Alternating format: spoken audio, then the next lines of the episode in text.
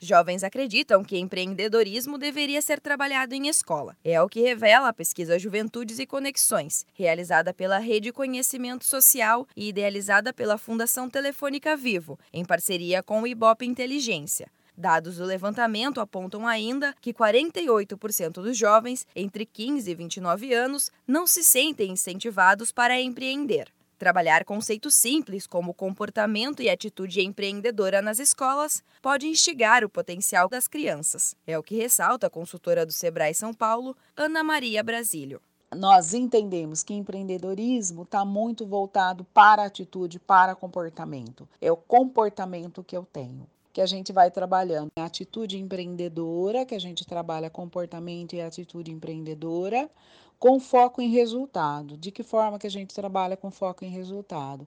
Através das etapas do plano de negócio, que são 12 etapas.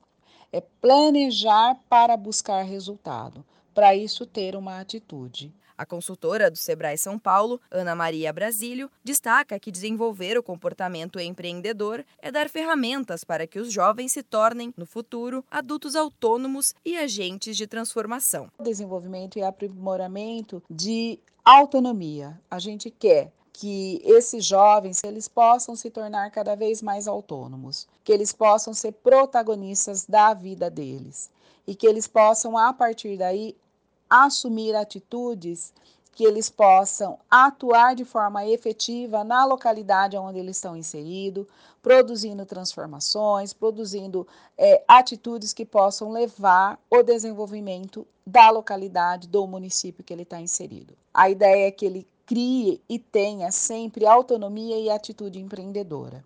E se ele decidir que ele quer ter um empreendimento, que ele seja um bom empresário. O Sebrae, por meio do Centro de Referência em Educação Empreendedora, produz e compartilha conhecimento, desenvolvendo a educação empreendedora para crianças e jovens. Para saber mais sobre o assunto, você pode entrar em contato com o Sebrae pelo número 0800 570 0800 ou em www.sebrae.com.br da Padrinho Conteúdo para a agência Sebrae de Notícias, Giovana Dornelles.